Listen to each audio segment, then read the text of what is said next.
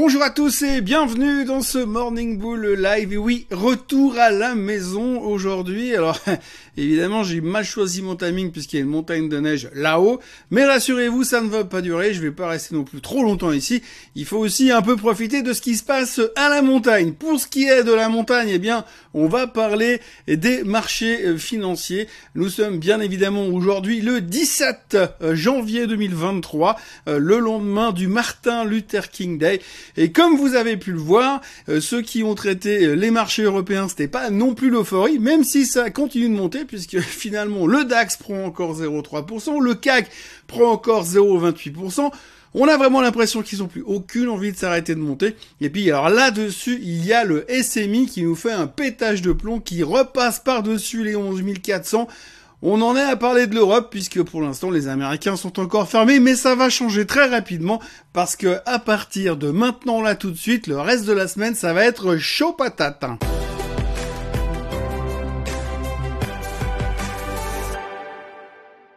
Donc ce qu'il faut retenir, pour ce qui est des marchés d'hier, eh bien, la Suisse s'est envolée parce que Roche montait, parce que Nestlé montait, parce que Novartis montait, parce que le Crédit Suisse montait, bref, tout montait, c'était génial. On a même eu une explosion sur Temenos qui fait un management shakeout, comme on le voit visiblement, ça a fait plaisir aux investisseurs, explosion sur Temenos, et puis Ipsomed qui prend 10% parce que le Crédit Suisse a augmenté massivement son price target de pratiquement 40% à la hausse sur Ipsomed. Donc euh, voilà, c'était les grosses journées, de, les grosses infos de la journée sur le marché suisse hier qui faisaient bouger les choses. Et puis en Europe, on se concentre sur le fait que finalement l'inflation, ça va bien se passer et qu'en plus à côté de ça, eh bien le prix du gaz s'est pété la gueule. Donc depuis le début de l'année, le prix du gaz est en baisse de 27%. Donc ceci est une révolution. Je vous rappelle qu'au moment donné où les Russes ont envahi l'Ukraine, on était monté à plus de 350 350 balles le prix du gaz on est descendu aujourd'hui à 55. Bref, 27% de baisse depuis le début de l'année. Tout est bon marché, forcément l'inflation va baisser et avec les chiffres de l'inflation qui vont nous tomber dessus en Europe entre aujourd'hui et demain, on s'attend à des bons chiffres, ça va être formidable. Bref, les bourses européennes vont continuer de monter. C'est d'ailleurs une des thématiques de l'année, la surperformance de l'Europe par rapport aux États-Unis qui se traînent lamentablement. Les États-Unis qui sont un petit peu à la ramasse, on l'a déjà vu hier sur le chart du S&P 500, on doit casser cette résistance, je vais pas revenir dessus. Si vous avez des doutes, vous pouvez regarder l'émission d'hier, grosso modo, on est en train de tester cette tendance descendante qu'on a sur le S&P 500. Le juge de paix, ce sera aujourd'hui.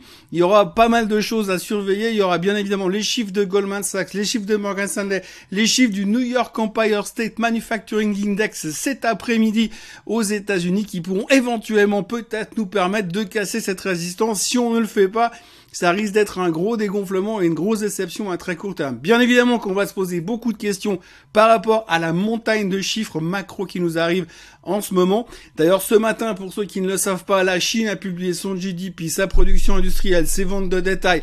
En gros, c'est pas l'euphorie, mais on n'est pas surpris par rapport à ce qui s'est passé jusqu'à maintenant, because Covid.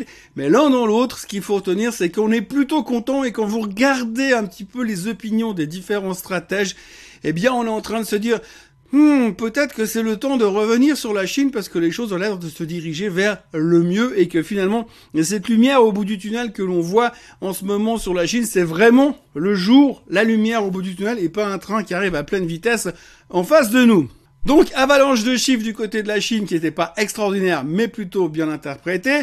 Demain, on aura, comme je vous l'ai déjà dit, je suis désolé, mais je me répète un petit peu parce que finalement, on tourne en rond avec les mêmes histoires en attendant que les choses s'activent un petit peu.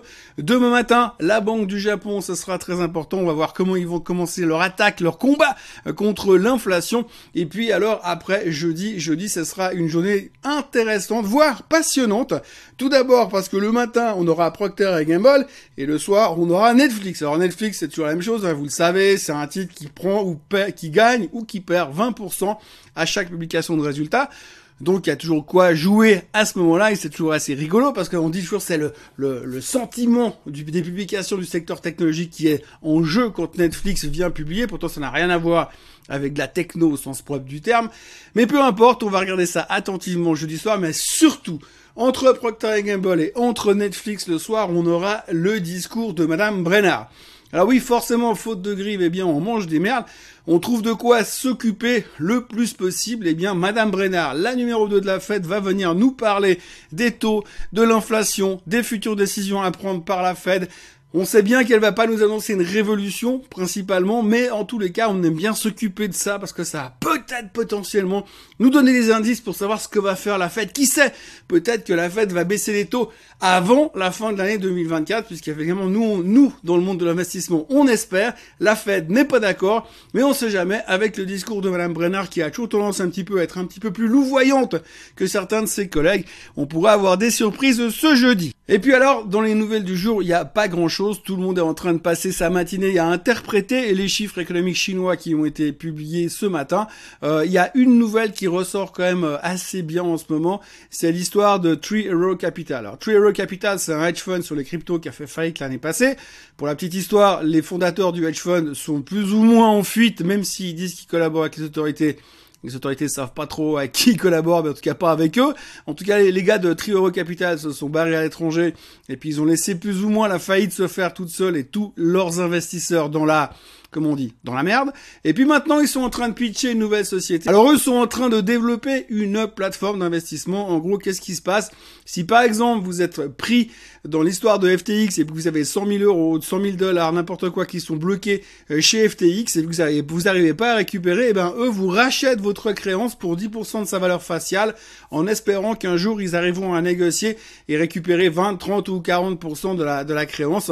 Et c'est comme ça qu'ils espèrent faire de l'argent. Donc si vous avez confiance ces en ces mecs qui ont foutu le camp, qui ont fait faillite sur leur, leur fonds Tree Hero Capital et que vous voulez récupérer une fraction de ce que potentiellement vous avez perdu dans ces meltdowns et dans ces faillites crypto qu'on a eu ces derniers temps, eh bien, autant travailler avec ces gens-là. Franchement, on vit vraiment une époque formidable parce que euh, comme quoi on peut faire à peu près tout et n'importe quoi et recommencer l'année prochaine et refaire tout et n'importe quoi encore une fois. Donc voilà, ce matin, les futurs sont légèrement en baisse, mais quand je dis légèrement en baisse, c'est de l'homéopathie baissière ce matin.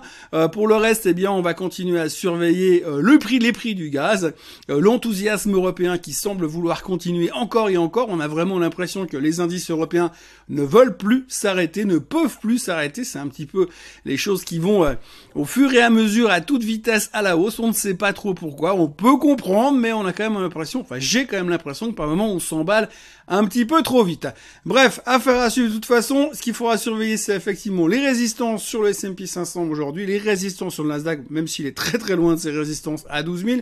Le bon comportement qui pourrait encore continuer sur les semi-conducteurs après des relativement bonnes nouvelles du côté de Taiwan Semiconductor.